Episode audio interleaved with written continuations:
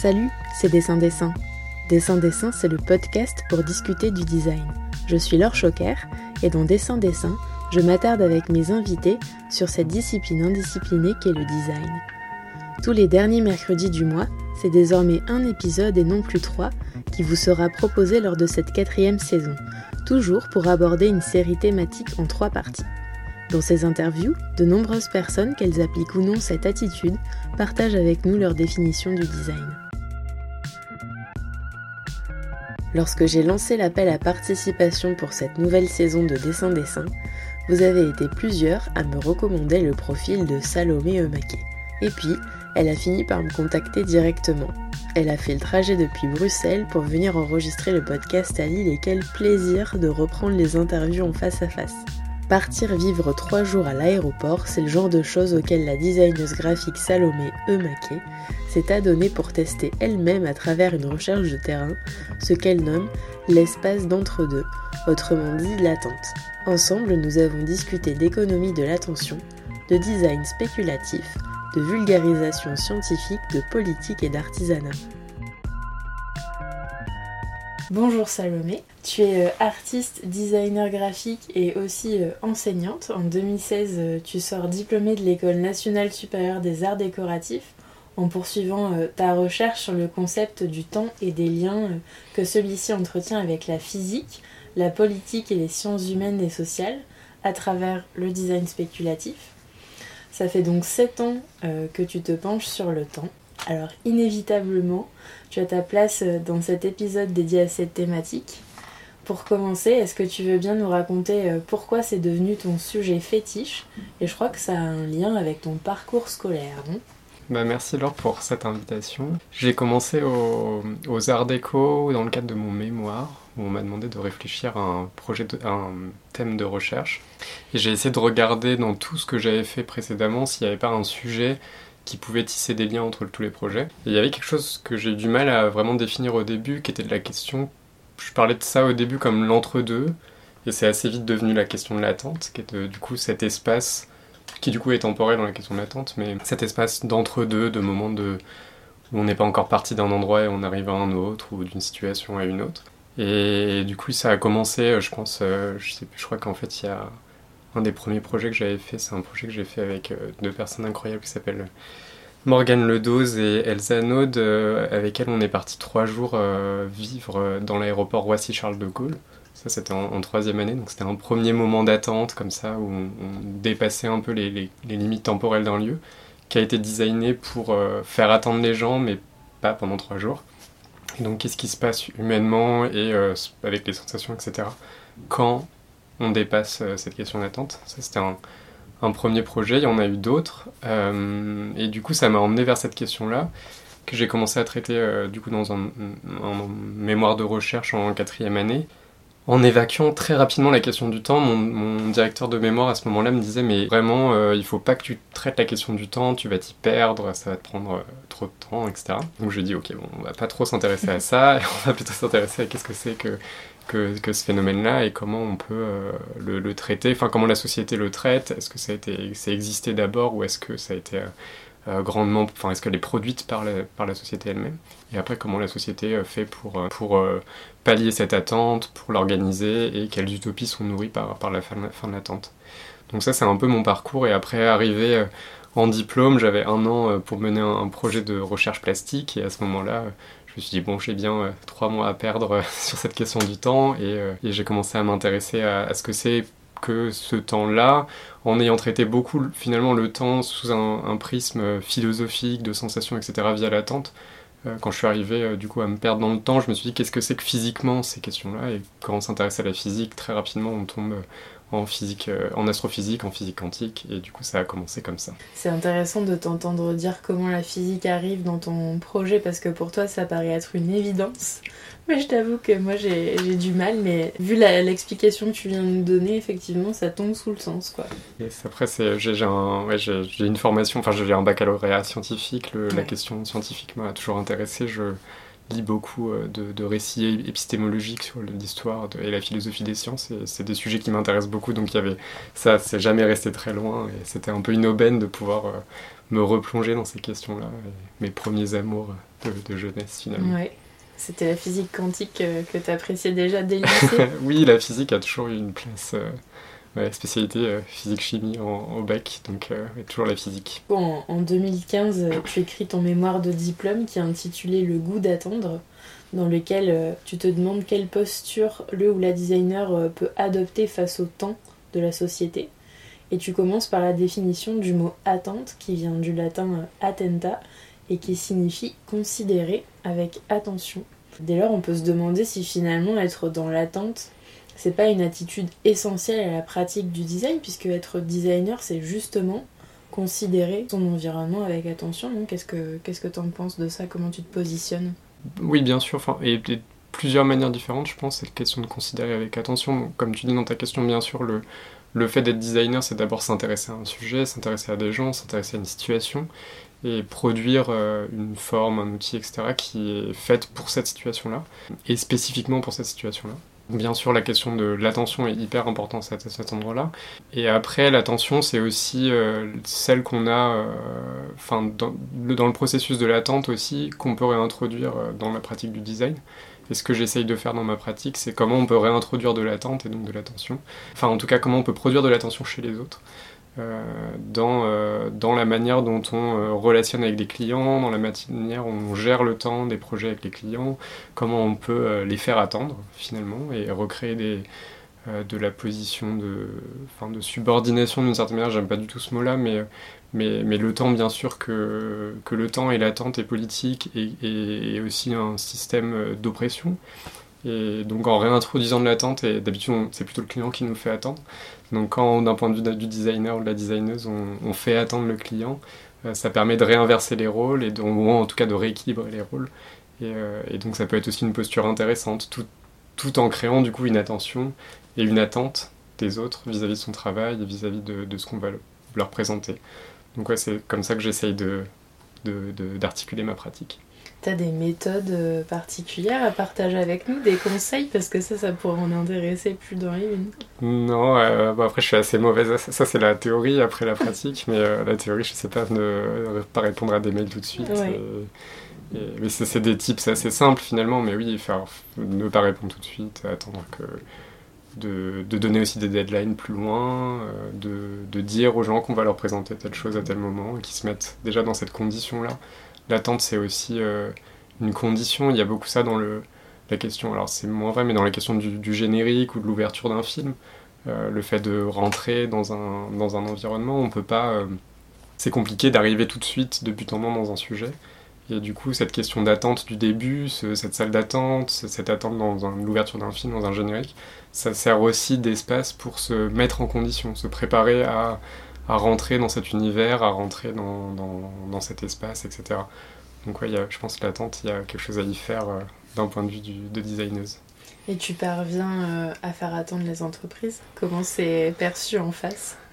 Ah, J'ai de, de, la chance parce que j'ai des bons clients, je crois, et des bons commanditaires, mais euh, oui, enfin oui et non, mais oui. Globalement, les gens, euh, j'ai la chance de travailler sur des projets qui sont pas dans l'urgence et, euh, et, en fait, même quand c'est dans l'urgence, en fait, on se rend assez vite compte que c'est pas si urgent que ça et que, que les gens réintroduisent de l'attente de leur côté, donc pourquoi pas, pas d'une autre. Toujours dans ton mémoire, tu consacres un, un long passage à l'étude de la queue, des files d'attente, des listes d'attente, des zones d'attente, de l'emprisonnement ou encore euh, des salles d'attente.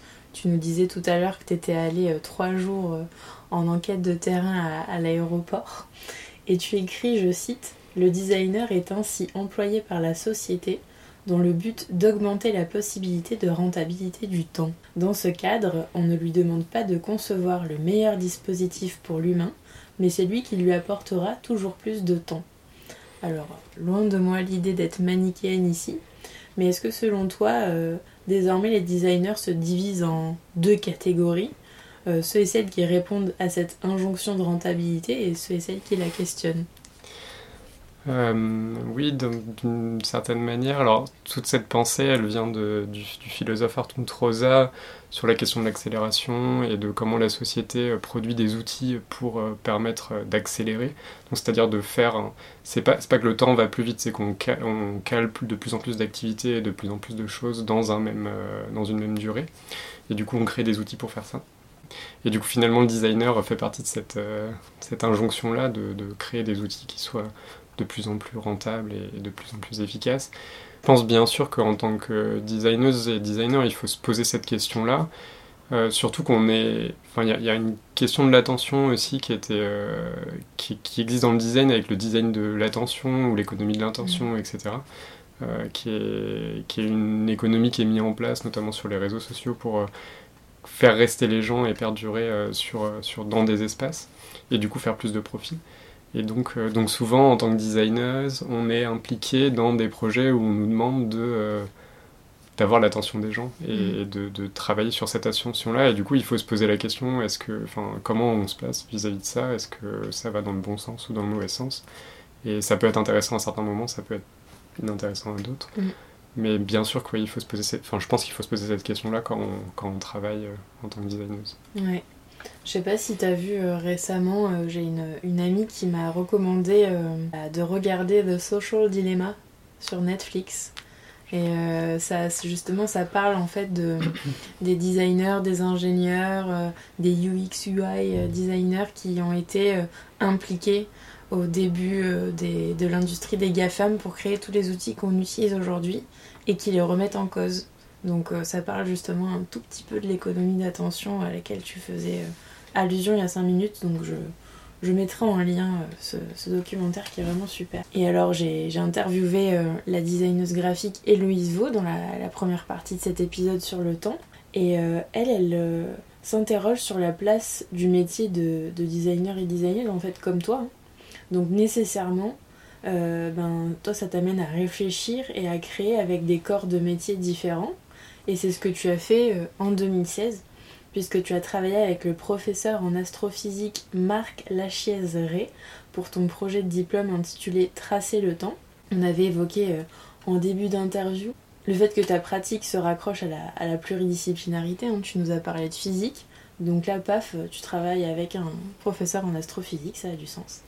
Euh, est-ce que tu veux bien un petit peu nous, décrire ce projet, tracer le temps et, quels objets tu as produits euh, pour l'occasion? Oui, alors du coup, je la question de la pluridisciplinarité, elle est centrale dans, ma mm. pratique parce que je considère, enfin, cette méthode où à partir du moment où je sais plus faire, j'essaye de voir et de dialoguer avec des gens qui savent faire et qui sont expertes et experts dans, ces domaines-là.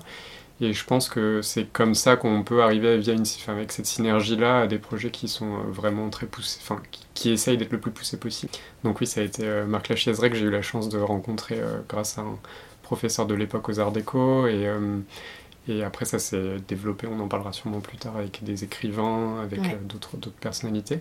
Du coup, ce, projet, c'est, donc j'en parlais un peu tout à l'heure, arrivé en diplôme aux Arts Déco, j'ai dû travailler donc sur, cette, sur un projet plastique pendant un an. Et donc en analysant le temps un peu au début, via, la physique via l'astrophysique et la physique quantique, je me suis pour ce projet-là plutôt axé en astrophysique, qui est déjà un gros morceau. Euh, avec l'aide de avec l'aide de, de, Marc Lachiezeret qui est euh, qui est un des, spécialistes en France enfin qui, qui travaille en cosmologie et, euh, et, qui est un des spécialistes sur les questions du temps. La cosmologie c'est l'étude de, de, de l'histoire de l'univers. Et, le temps a une, une, question centrale de ces questions là et donc, et donc j'ai eu la chance de pouvoir dialoguer avec lui, vérifier que mes hypothèses étaient justes et, et qu'il n'y avait pas de faille dans, ce que je faisais. Du coup, ce projet, en fait, ça euh, a commencé d'un constat qui est que notre langage nous fait défaut pour parler du temps. En fait, quand on parle du temps, on parle de plein de choses, mais on parle absolument pas du temps. Donc, on va parler euh, de, des durées, on va parler de la vitesse, on va parler de, la fréquence souvent, de l'accélération. Donc, on a tout un tas de champs différents qui est utilisé sous le mot temps. Et, nos logages, en tout cas en Occident, sont euh, très pauvres pour euh, parler de cette question. Et donc l'idée, c'était, euh, en prenant en partie que faire du design graphique, c'est créer des formes, créer des formes, c'est un langage, et donc quelle forme on pourrait créer pour créer un nouveau langage du temps, enfin un langage peut-être étendu du temps. Et, à partir de là, finalement, se demander que si le langage influe la manière dont on pense. Et en étant un outil, forcément, nous axe dans une manière de penser. Qu'est-ce qui se passe quand, euh, quand, quand, on réinvente un langage et du coup qu'on change cette manière de penser et vers où ça nous emmène. Donc ça, c'était vraiment le début du projet. Et du coup, j'ai essayé de créer euh, un certain nombre de... Alors ça, ça a pris forme sous forme de livres. qui sont des, des, expériences à chaque fois autour d'un principe temporel. Et le but, c'est de créer des expériences. Donc, il y a un premier livre qui parle de la gravité et de l'accélération. C'est deux livres différents, un sur la gravité, un sur l'accélération, qui sont des, des flipbooks où, en fait, ce que nous dit la physique derrière ça, c'est que, enfin, en tout cas, l'astrophysique, euh, derrière ça, c'est que euh, la gravitation, enfin, le champ gravitationnel influe euh, les durées. Donc, plus le champ gravitationnel va être fort, par exemple, plus on va être proche du centre d'une planète, euh, plus les durées vont être, euh, enfin les durées vont différer d'un endroit où c'est différent, enfin où le, champ gravitationnel est moins intense, de telle manière à ce que donc sur Terre la gravité forcément c'est l'altitude, plus on est proche du centre de la Terre, plus le temps passe enfin plus les durées sont grandes comparées à haut dans le ciel. Donc si vous avez deux personnes, il y en a une qui va, dans, qui va en haut de la montagne qui redescend, elle aura vieilli plus vite que l'autre. Et tout ça pour deux, euh, pour un même temps, mais deux durées différentes. Et, en fait, c'est fou, mais on, l'utilise tous les jours. Enfin, on a, l'impression, voilà, c'est abstrait, mais oui, mais alors c'est que, effectivement, c'est très, très, très petit, les différences, euh, extrêmement petites, les petites différences de temps sur Terre, enfin de durée sur Terre. Mais c'est suffisamment impactant pour que, quand vous utilisez un GPS, euh, ce que j'ai fait pour venir ici, ce que tout le monde fait tous les jours, euh, ce, soit utilisé parce que les satellites sont à une altitude qui est très différente de la nôtre, et donc leurs leur durées sont différentes des nôtres, et donc dans les calculs qui sont faits, il y a une différence de temps, il y a une différence de durée, et donc, euh, donc il faut que les calculs soient, dans les calculs on prenne en compte cette différence pour que vous arriviez au bon endroit, et sinon il y aurait eu des différences de... Enfin vous vous retrouveriez 100, 100 km plus loin, ou 100 mètres plus loin, enfin, etc. Et donc ça a vraiment un impact quotidien sur les gens, mais voilà, c'est des choses dont, on n'a pas l'habitude. Et du coup, l'idée, c'était de créer, donc, euh, donc là, pour la gravitation et l'accélération, ça fonctionne pareil, plus on va vite, euh, plus le temps passe lent, enfin, plus les durées sont courtes comparées à, quelqu'un qui va lentement. Et donc l'idée c'était de créer euh, des sortes de petits flipbooks qui par donc si on prend la gravitation, ça s'appelait, je crois que c'était autour de la chute libre, donc on part d'altitude et on descend, et en fait plus on avance dans le flipbook, plus le papier est épais il y avait une trentaine de, grammages différents, je crois. Et en fait, euh, donc après, en, utilisant le livre, au début, ça va passer très vite parce que le, papier fait peu de résistance. Plus on avance dans le livre, plus le papier résiste, et donc on est freiné. Et donc on a, on a cette, ce sentiment-là d'observateur que le temps ralentit d'une certaine manière. le flipbook, peut-être tu peux expliquer ce que c'est? Euh, un petit livre qu'on peut manipuler euh, avec ses comment expliquer ça? Avec ses pouces, et on fait passer de page en page en page. En général, c'est utilisé pour faire de l'animation. Il y a un petit dessin, euh, enfin, il y a un dessin sur chaque page qui correspond à une image différente. Et donc, en faisant passer les pages d'une page à l'autre, on a l'animation qui se produit. Et là, le principe était le même, mais euh, juste avec l'épaisseur du papier.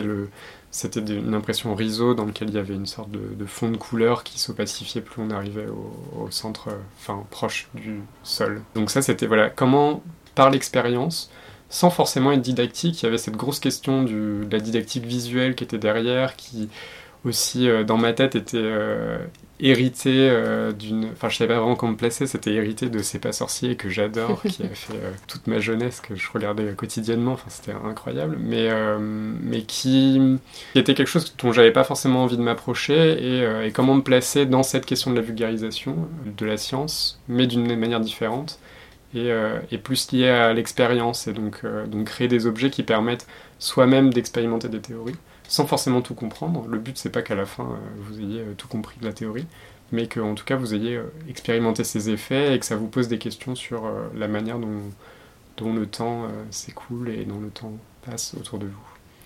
Donc c'était ça c'était le début de la recherche. Il y a eu un certain nombre de livres, dont un livre dont on parlera un peu plus tard qui s'appelle Pull Factor, qui continue cette recherche.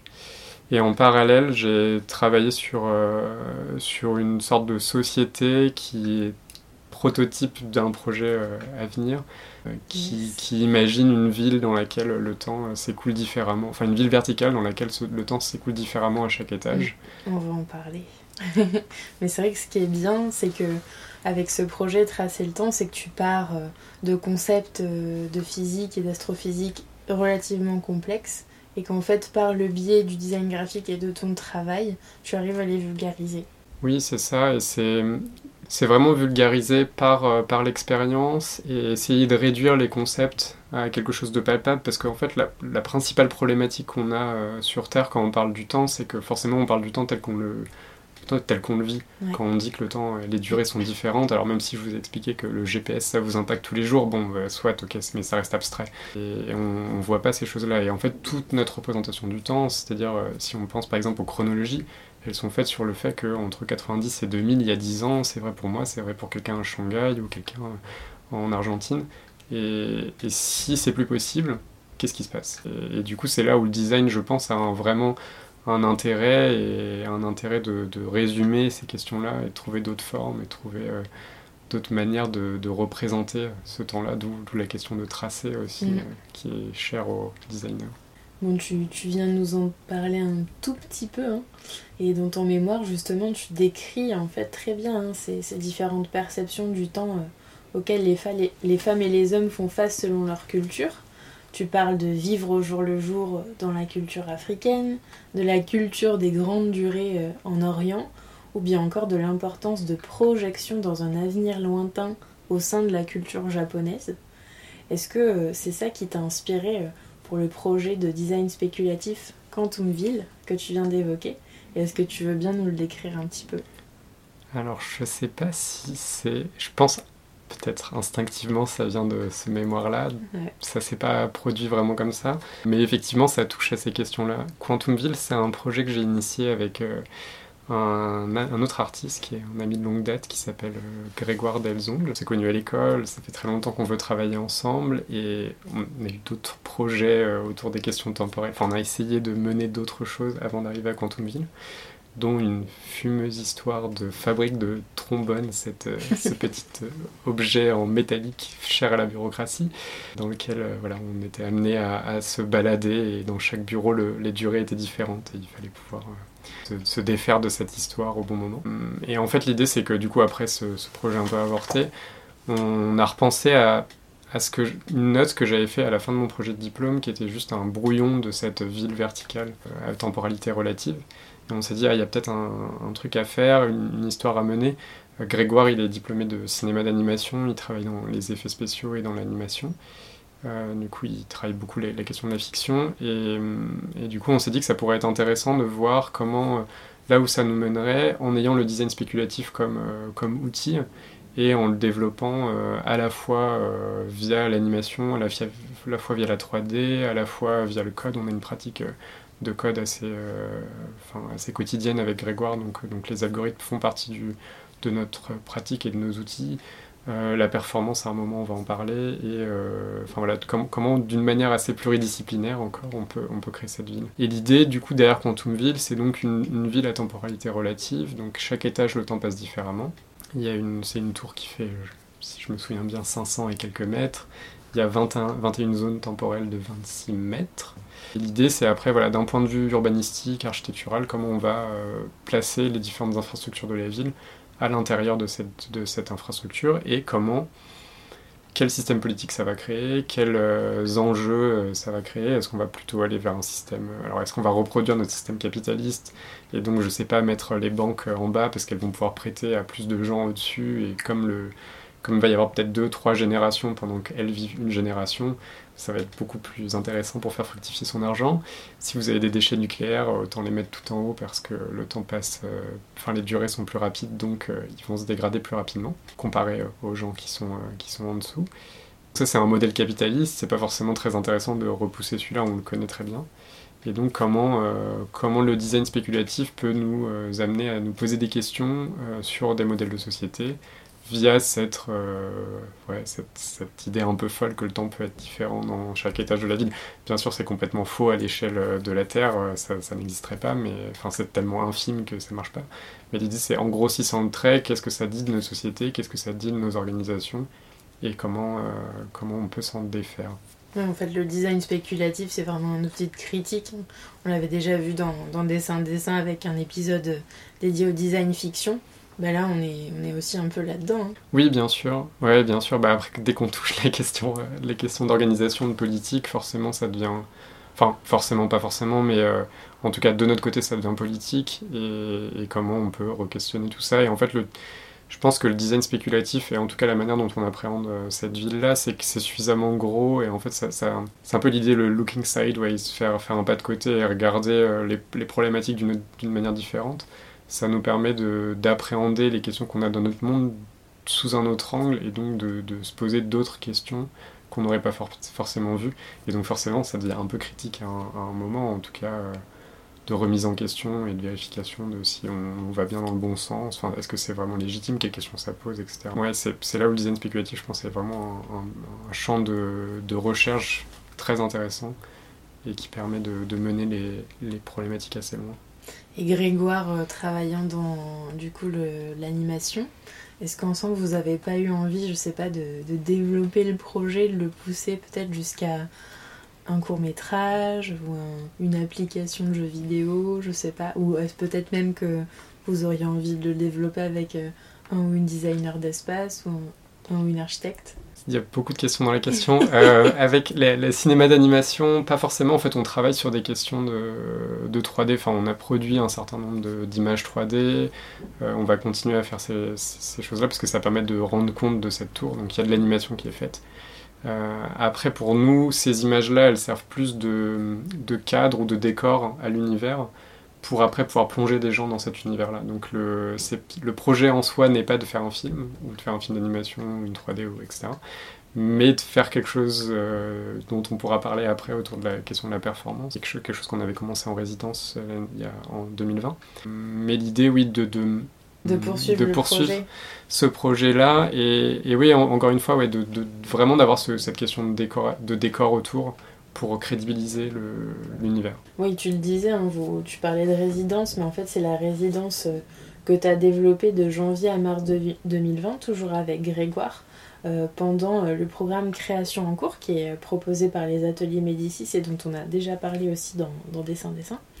Et donc du coup, je me demande ce que vous avez proposé aux élèves de CM1 de l'école primaire de Saint-Hilaire-des-Loges. Alors on a eu la chance de commencer ce projet. donc Quantumville a vraiment s'est développé avec les ateliers Médicis et on a la chance de poursuivre avec eux euh, après création en cours.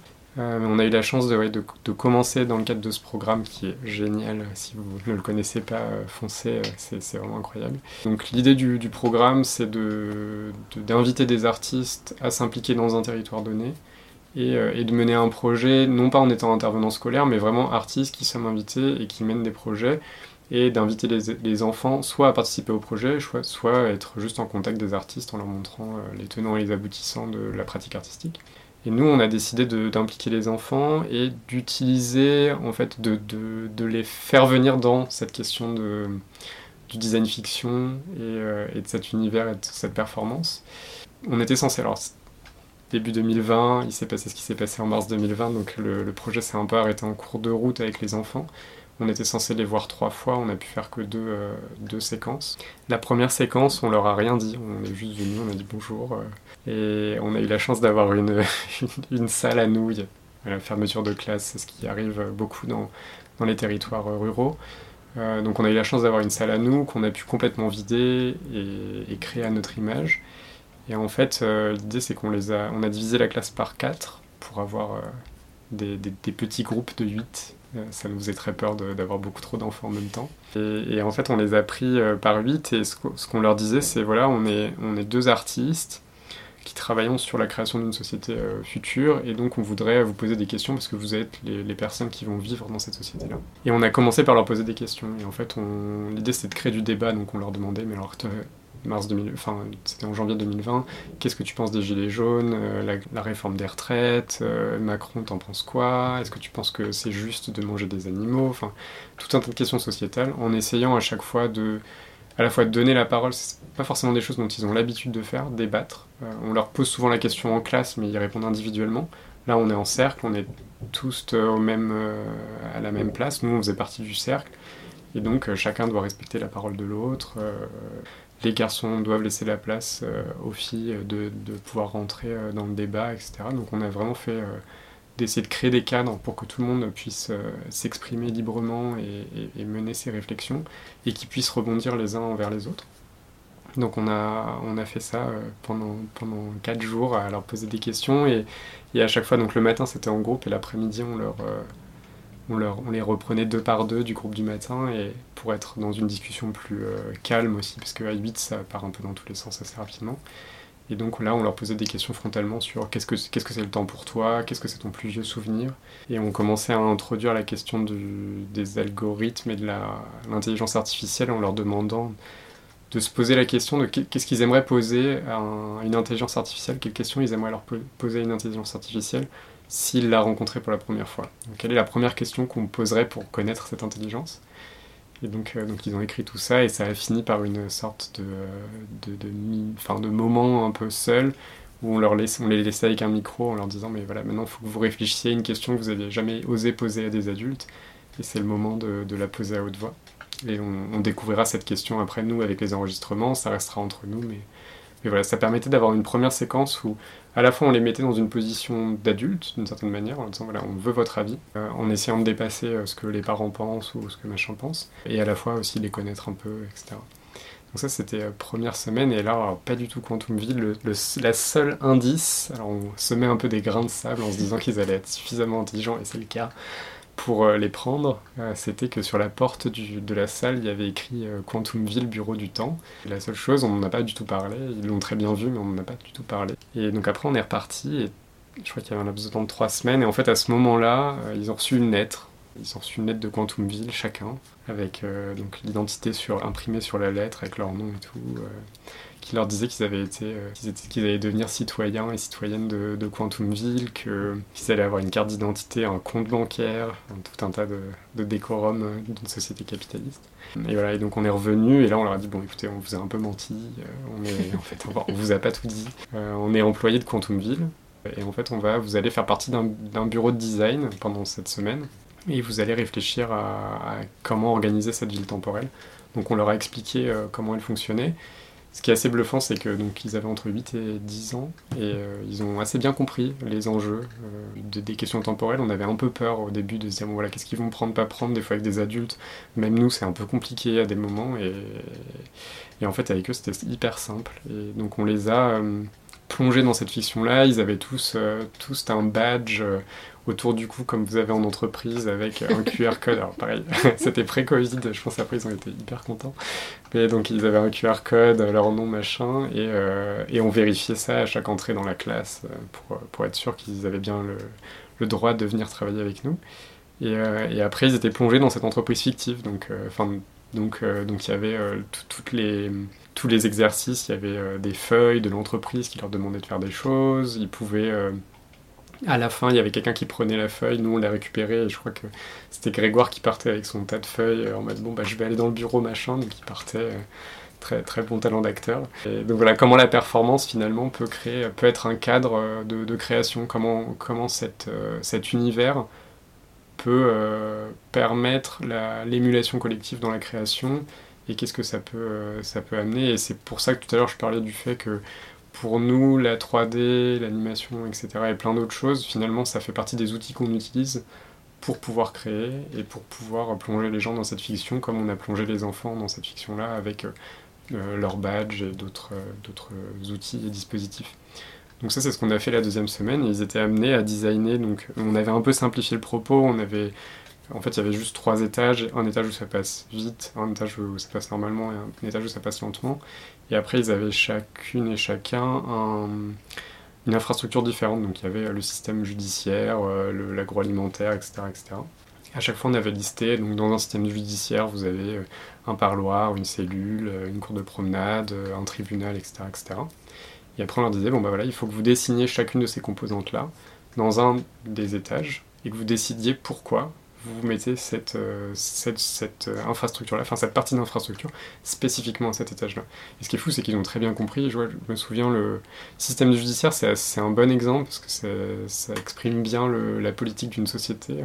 Et l'enfant euh, qui, qui, avait ça, il était bluffant. Il disait, mais en fait, il avait fait un système ultra punitif et il était très bien au courant pourquoi c'était hyper punitif. Et, et je trouve ça très intéressant. Et pareil, la question de l'agroalimentaire, je me souviens d'une petite fille qui avait fait il y une question de où est-ce qu'on met l'abattoir, et donc l'abattoir avait été placé là où ça passe vite pour euh, qu'il y ait moins de souffrance. Enfin voilà, il y avait tout un tas de questions qui, euh, qui apparaissaient et, et, qui nous ont permis de dessiner des tours. Donc ça, c'est ce qu'on faisait le matin, et l'après-midi, après, à partir de ça, on leur demandait, toujours dans une question de débat, de euh, replacer les différentes infrastructures les unes sous les autres pour construire une tour. Donc est-ce qu'on va passer la, prison plutôt en bas, plutôt en haut Et il y a un groupe où on a pu pousser le propos encore plus loin, qui était un peu plus euh, au fait que les autres. Et, du coup on s'est dit, ah mais peut-être qu'en fait la prison, ça serait intéressant de la subdiviser et que la partie haute de la prison, elle aille tout en haut de la tour, pendant que la partie, enfin que le reste aille tout en bas et comme ça intercaler les différentes infrastructures, enfin subdiviser les infrastructures dans la tour. C'est vraiment génial qu'on a pu euh, ait amener ces questions-là avec eux et l'idée à chaque fois c'était d'arriver à un consensus quoi que tous les enfants, donc là je crois qu'on les avait encore par 8 ou 10, qu'on arrive à 10 à se mettre d'accord sur une manière d'organiser cette tour-là, encore une fois en veillant que tout le monde ait, la même enfin, ait accès au même temps de parole et au même, euh, puisse exprimer son opinion. Donc ça, c'est ce qu'on a fait. Et on devait, venir, on devait venir une troisième fois pour euh, amener une, contestation. Comment, qu'est-ce qui pose problème dans les tours qu'ils ont dessinées et, euh, et, comment, euh, comment, on peut, comment on peut contester, quels sont les outils de la contestation, est-ce que ça passerait par des affiches, est-ce que ça passerait par, je sais pas, du, du enfin, des actions en numérique enfin, qui sont peut-être différentes? Et, et, donc l'idée c'était après ouais, de faire une, d'organiser une contestation avec de, notre propre projet. Yes Et donc ça, t'as pas eu le temps de le faire avec Grégoire Et ça, malheureusement, on n'a pas pu. Ça devait être, euh, je crois que c'était programmé fin mars, donc avec les confinements, ça a été, euh, ça a été annulé. Et après, ils ont, on n'a pas pu revenir. Euh, l'année s'est écoulée et, on a juste pu faire. en fait, après, c'était un peu le Far West avec les académies. Dans notre l'académie où on était en Vendée, on a eu l'autorisation de revenir une semaine avant la fin de l'année. Ils nous ont prévenu au dernier moment, donc on n'a pas pu y aller. Du coup, ce qu'on a organisé, c'est une sorte de. On a fait une réunion euh, Zoom avec les enfants. On a une photo incroyable avec. Ils sont tous là avec leur table séparée de 50 cm individuelle parce que, parce que, distanciation sociale. Et euh, à nous regarder sur le, vidéoprojecteur. Euh, et nous, on était dans le salon de Grégoire, si je me souviens bien. Et on a organisé cette conférence en disant, mais voilà, c'était un peu du fan service pour la fin, mais, mais pour pour finir euh, ce projet-là. Et je crois qu'on leur avait dit qu'on était. Euh, ils avaient reçu une lettre encore. Hein. on tout, avait été perdu dans l'histoire de Quantumville et euh, c'était les seuls à être à même de, de, connaître ce qui s'était passé. Et du coup, il y avait les, les petits-fils et petits-filles de, de, Grégoire et Salomé qui étaient là. Donc c'était Grégoire 3 et Salomé 3. qui... Parce qu'à chaque fois, il y a un numéro pour les gens. Qui, qui venaient et il fallait expliquer à ces petits-enfants, petites-filles comment qu'est-ce qui s'était passé, comment leurs grands-parents avaient, euh, avaient organisé enfin, le, travail avec les enfants. Et voilà, c'était un peu bon, une manière de boucler le projet, mais, euh, mais oui, on n'a pas pu revenir. Euh. Et après, on avait une classe de CM1, CM2, il y avait la possibilité de continuer l'année suivante, enfin de décaler l'année suivante, mais, mais, étant donné que les enfants, il y a une grosse partie de la classe qui serait passée en sixième et donc qui sortait de création en cours, ça faisait pas vraiment sens de continuer avec des nouveaux enfants parce qu'il y a vraiment cette question de comment on amène l'univers. Mm. C'était graduel et donc et est-ce que euh, Grégoire et toi, même si voilà, ça s'est fini un peu euh, difficilement, vous avez peut-être pu percevoir euh, les fruits de votre démarche pendant cette période si spéciale du, du confinement auprès des enfants? Enfin, pour les enfants? Ouais, est-ce que de les avoir fait réfléchir sur ces notions temporelles avant un confinement, sans le savoir bien évidemment, est-ce que tu penses que ça les a peut-être préparés à mieux vivre le confinement? Peut-être. Euh, mais c'est vrai que c'est une question qu'on n'a pas. C'est vrai que c'est une question qu'on n'a pas trop traitée et on n'a pas demandé à. Enfin, on a eu peu de contact après avec l'enseignante. Et je pense qu'effectivement, ça pourrait être intéressant de rediscuter avec elle pour voir ce que ça. Elle qui les connaît, euh, ce que ça a changé après, c'est nous, on, ne s'est pas trop posé la question et je pense que cette période-là était tellement euh, inattendue et qui remettait en cause beaucoup de choses qu'on n'a pas, euh, on n'a pas pris l'occasion de, de, leur redemander. Et puis surtout, il y a eu plein de choses qu'on fait qu'à chaque fois, ça, on, devait revenir de manière, enfin, on avait d'autres choses de prévues pour revenir qui s'est repoussé, repoussé avec les différentes restrictions qui ont, qui ont perduré.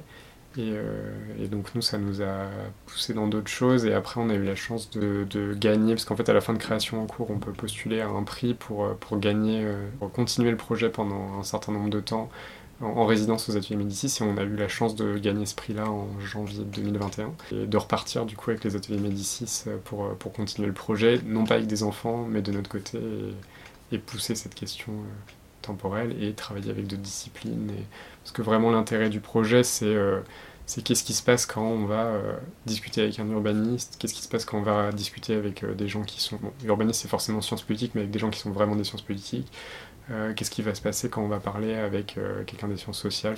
De manière générale, comment on peut faire venir différentes disciplines au sein de ce cadre-là pour réfléchir aux questions temporelles de la société, qui sont des questions, à mon sens, primordiales pour un certain nombre de domaines. Mm. Et cette, euh, cette continuité, elle va donner lieu à une exposition? Alors on espère, euh, c'est ce sur quoi on travaille. Le, but du, du prix qu'on a gagné, donc de la résidence qui est issue du prix, c'est de, de, faire une, une, exposition. Enfin, c'est pas sûr exactement que ce soit une exposition, mais un moment de, de monstration, euh, qui sera pas forcément sous la forme d'une exposition. C'est ce sur quoi on, travaille activement en ce moment, et, et ouais, c'est hyper intéressant. Et là, on commence à à, ouais, augmenter le nombre de personnes qui sont impliquées dans le projet et, euh, qui puissent intervenir sur différentes euh, questions.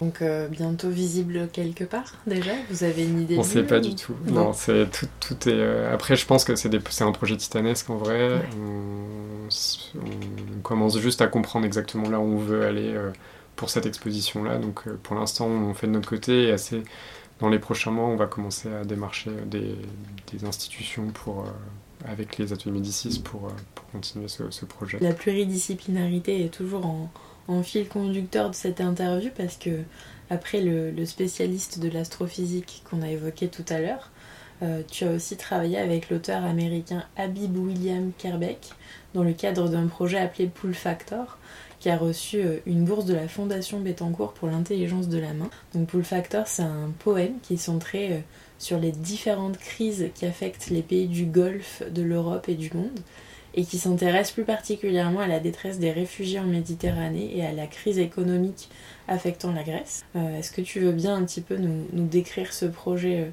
éditorial que j'ai eu la chance de voir avant notre interview? Dire de quelle façon voilà, tu as, collaboré avec euh, Abby William Kerbeck et est-ce qu'on peut se procurer ou pas Pull Factor? Ça fait trois questions. Tu commences par celle que tu veux.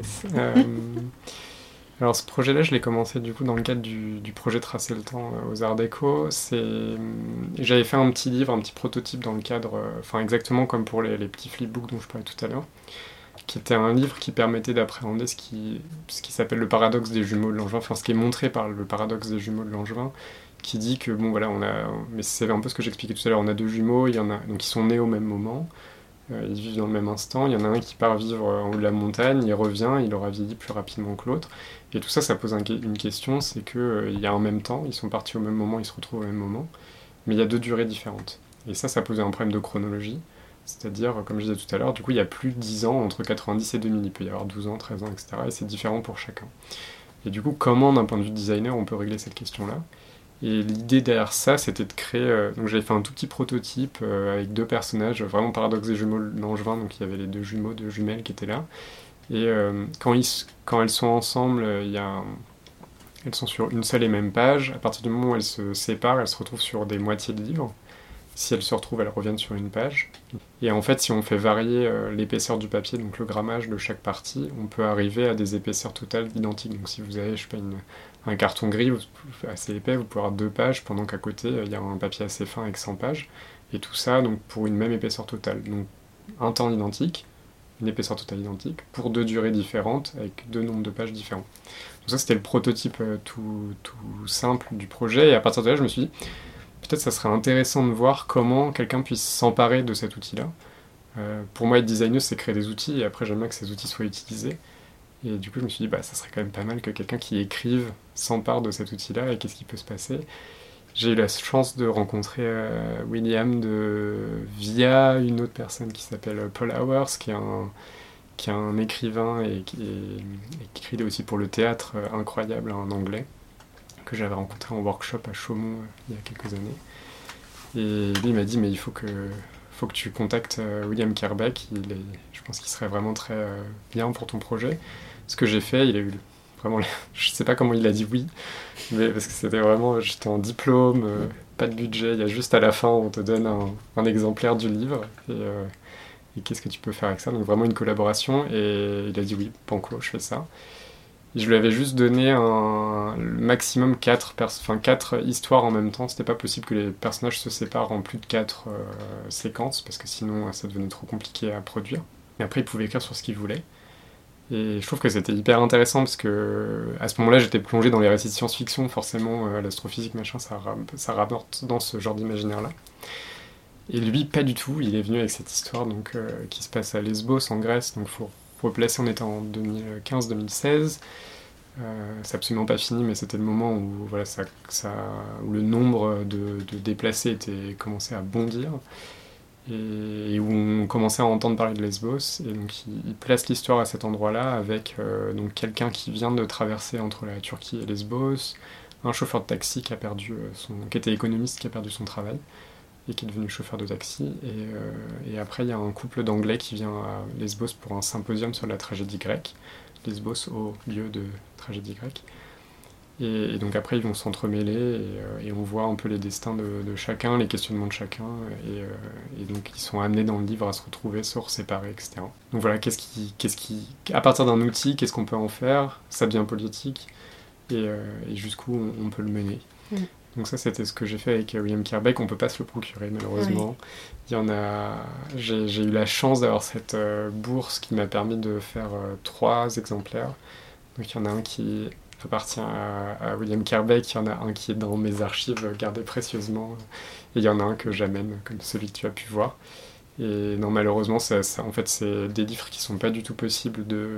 Enfin, en fait, l'assemblage et le façonnage de livres est pas du tout... Euh, mécanisable, on peut pas le faire en, industriellement. Je, veux bien que tu nous expliques un peu parce que justement, en fait, moi, quand je l'ai saisi tout à l'heure, donc déjà, c'est un livre qui a une très belle couverture en, tissu bleu. Et après, en fait, l'histoire, elle, fonctionne avec ses grammages de papier différents et avec des languettes. En fait, les pages sont coupées dans, en, à l'horizontale. Oui, c'est ça. Et du coup, on suit l'histoire comme ça. Euh, enfin, le, le, sens de lecture est conditionné par euh, la découpe des pages, c'est plus ou moins ça Ouais, c'est ça. En fait, du coup, dans le livre, il y a, a, il y a cinq grammages différents qui permettent euh, d'inscrire les différents niveaux, enfin, les différentes quantités d'histoire. Euh, ça, c'est vraiment lié à ce que William Carbeck a produit. Encore une fois, il n'y avait pas de consigne par rapport à ça. Donc, c'était vraiment en fonction des nombres de pages. Après, j'ai dû un peu calculer pour faire rentrer dans les bons grammages c'est la même référence de papier, donc en fait le lecteur s'en rend très peu compte, parce que les... Alors bien sûr c'est différent, mais c'est pas aussi différent que l'exemple euh, du flipbook. Du, carton gris et du papier fin, c'est des choses un peu, plus, euh, un peu plus douces. Et donc on s'en rend pas forcément compte, et c'est ça qui fait la beauté, mais il y a quand même 15-20 euh, pages de différence entre, pour chaque partie entre les histoires qui sont courtes et celles qui sont plus longues. Et effectivement il y a quatre du coup, quatre personnages, quatre histoires, donc quatre languettes. Et à des moments, il y a des histoires qui, s'assemblent. Donc, euh, donc, je sais plus, à un moment, les deux personnages du haut, par exemple, ils se retrouvent. Donc, il y a, une partie d'histoire sur, euh, du coup, une demi-page, vu que c'est quatre euh, demi-pages. Et, et, puis, à un moment, il y a des trois du bas qui se retrouvent. Enfin, il y a tout un... Et puis après, ils se retrouvent, ils se retrouvent tous à la fin. Mais ouais, c'était intéressant aussi, oui, d'un point de vue, après, de designer, comment on comment on s'empare de cette histoire-là, parce que cette histoire-là, elle a un sens, et, encore une fois, comment on prête attention à cette question. Et donc après, euh, voilà, comment, comment on témoigne de cette question-là, donc euh, par la couverture et, le design, la typographie, et, cette séquence d'entrée aussi qui est plus expérimentale sur un papier euh, qui est un papier de couleur qui, une page sur deux, est, est embossé avec une forme rappelant les vagues. Et du coup, l'idée, c'est de commencer par une séquence d'attente, justement, de d'expérience. Donc après, vous pouvez imaginer être euh, soit sur l'eau, sur un bateau en traversant, soit, euh, soit sur la plage en attendant, soit juste enfin, un autre endroit. Et, euh, donc comme ça, de, de, de, mise en situation. Et le livre commence... Enfin, en fait, le livre s'ouvre sur trois citations, dont une de Margaret Thatcher, qui est assez hardcore. Euh, sur la question de la migration. Et, euh, et, donc après, vous avez cette séquence pour euh, réfléchir à ce que vous venez de lire et, vous mettre dans, voilà, dans la posture pour rentrer dans, dans, dans ce récit. Donc toujours cette question d'attente et d'ouverture dans, dans, cet ouvrage. Donc on, on, comprend bien pourquoi c'est un prix qui a eu... Enfin, pourquoi c'est un objet pardon, qui a eu le prix de la, la Fondation Bettencourt pour l'intelligence de la main, parce que c'est vrai que moi par exemple bêtement avec mon, passé de design produit, euh, j'imagine forcément des choses qui, sont, qui ont trait à l'artisanat. Et en fait, ben, faire un livre, c'est de l'artisanat et c'est forcément ce qu'on y fait dedans et ce qui est ce qui le constitue très au design graphique. Donc euh, je pense que c'est important de, de, le redire aussi. Oui, c'est ça. Oui, la, la, bourse de la fondation, c'est pour travailler spécifiquement avec des artisans d'art, mm. enfin des artisans, peut-être de manière pas, forcément d'art, j'imagine. Et du coup, effectivement, oui, là j'ai fait appel à un, artisan relieur qui s'appelle l'atelier Oudard à Paris, qui a une grande histoire dans, le, dans la fabrication de livres, enfin dans la reliure. du coup, je leur ai enfin, j'ai amené cet ouvrage, ce projet pour travailler avec eux sur, sur cette reliure qui est assez compliquée parce que parce qu'il y a un nombre de cas enfin, en fait à la fin il fallait qu'il y ait un nombre de cas identiques pour chaque histoire enfin ça pose beaucoup de questions techniques qu'il a fallu euh, enfin, avec lesquelles encore une fois pluridisciplinarité discuter avec eux et puis après d'un point de vue du design réfléchir à comment on organise ça vis-à-vis du grammage des papiers etc et, euh, et qu'ils ont après euh, constitué vraiment très bien. Et combien de temps il a fallu pour produire le livre? Euh, bah C'est un projet qui allait vraiment très vite hein, parce que j'ai dû contacter Habib William Kerbeck en janvier et le livre a été fini en mai donc euh, je pense qu'il y a eu un petit mois d'impression et de relure. Et puis après le reste du temps avant, je pense que lui il a écrit en deux mois ou vraiment très rapidement vraiment un projet très rapide. Bon, on le constate hein, depuis le début de cette interview, en fait, que le temps c'est politique. Dans ton mémoire, tu écris, je cite, En tant que jeu de pouvoir entre deux personnes, l'attente est l'un des outils de l'organisation en société des humains. On remarque par exemple que le temps d'attente que fait subir une administration à une population défavorisée, aide sociale, titre de séjour, etc., est un facteur de l'instauration d'une relation de suggestion bureaucratique. Fin de citation. La prochaine thématique euh, de dessin-dessin va traiter de la démocratie, et euh, puisqu'on est en, période électorale. Donc est-ce que selon toi, être designeuse aujourd'hui, c'est forcément euh, prendre position, revendiquer une forme de militantisme, voire de radicalité à travers ses projets Et est-ce que tu penses qu'une démarche neutre est envisageable? Je vais répondre tout simplement non, et après je vais expliquer pourquoi. Non, clairement pas, c'est pas envisageable d'être neutre. Euh, pour, pour moi, être neutre, c'est vraiment. Euh, c'est vraiment c'est comme être centriste en politique, en fait, quand. Si on est neutre. Enfin, en fait, ça dépend. Si, vous êtes neutre dans un système égalitaire, ok, mais on est dans un système euh, qui est oppressif pour plein de gens, qui a divers mots systémiques, et, donc à partir du moment où vous êtes neutre, en fait, vous ne prenez pas position, et donc vous encouragez, vous encouragez et vous faites perdurer, enfin, vous participez à faire perdurer le système existant, c'est-à-dire un système oppressif. Donc, euh, donc pour moi, on peut pas être neutre en, design, c'est pas possible. Tout comme on peut pas, enfin, pour moi, c'est pas envisageable d'être centriste en politique, c'est pareil. Euh, en, tout cas, c'est se voiler la face d'une certaine manière. Je dis ça, je, suis issu d'une famille euh, protestante avec une vision pendant longtemps de vraiment de, de, centrisme et de faire attention, etc., à toutes les sensibilités et de rester sur cette ligne-là. Mais je pense qu'on est dans ce que, je considère toujours de cette question d'aller chercher les avis de tout le monde et de, de, de comprendre les tenants et les aboutissants de chacun des avis euh, et de discuter vraiment avec tout le monde. Mais, euh, mais à la fin, on peut pas être. Euh, enfin, en tout cas, moi, je veux pas être, être dans cette ligne neutre parce que parce qu'il y a des questions si urgentes à traiter que c'est pour moi pas envisageable. Donc, oui, non, je pense pas que. Je pense que oui, effectivement, comme je disais aussi pour l'attention au tout début de l'entretien, c'est il faut, euh, en tant que designer, pour moi, on, a une place et un intérêt politique, et donc il faut en avoir conscience. Et, euh, et après, on n'est pas toutes et tous, enfin tous dans la dans la possibilité euh, de dire non au capitalisme et à plein d'autres choses. Je, ne dis pas ça, mais, mais en tout cas d'en avoir conscience et d'essayer d'aller plus loin. Le super livre de Ruben Pater, Caps Lock, traite exactement de ces questions de comment comment en tant que designer on peut se positionner vis-à-vis de la société et quel, quel, quel danger on peut, enfin comment on peut s'en sortir, comment on se fait récupérer par la société aussi, mais comment on peut envisager d'en sortir et d'être critique vis-à-vis de, de, de, tout ce qui nous entoure. Ce bouquin, c'est un essai ou c'est un roman de science-fiction? Euh, c'est un essai, c'est assez gros. ouais, c'est sorti chez Valis, qui est un, éditeur euh, des Pays-Bas, si je me souviens bien. Le livre est en anglais très intéressant, un chercheur, euh, je crois qu'il était designer à la base et il fait de la recherche aux Pays-Bas. Ça marche. Je vous le conseille. Super, merci pour la reco. Bon, Salomé, euh, pour conclure, tu vas pas échapper à la question rituelle de dessin-dessin, qui est euh, est-ce que selon toi le design est définissable? Si oui, quelle est sa définition? Et sinon pourquoi? Euh, alors j'ai un peu réfléchi à cette question-là. je crois que c'est la seule question. Oui, pour moi, pour moi, le design, c'est en quelque sorte créer des outils pour mettre en relation les êtres vivants et leur environnement. Et si on va plus loin, euh, les différentes, mettre en relation les différentes composantes de l'environnement. Donc euh, que ça soit euh, des formes graphiques, que ça soit des objets, etc. Mais permettre une connexion, une relation entre des protagonistes d'un environnement. Pour moi, c'est ça le design. Super, Ben, merci beaucoup. Merci à toi pour l'invitation. Vous l'aurez sans doute compris, cet épisode est une parfaite transition entre la thématique du temps et celle de la démocratie qui fera l'objet des trois prochains épisodes. Si vous traitez vous-même ce sujet ou que vous connaissez quelqu'un ou quelqu'une dont c'est le thème de prédilection, contactez-moi via le compte Instagram du podcast.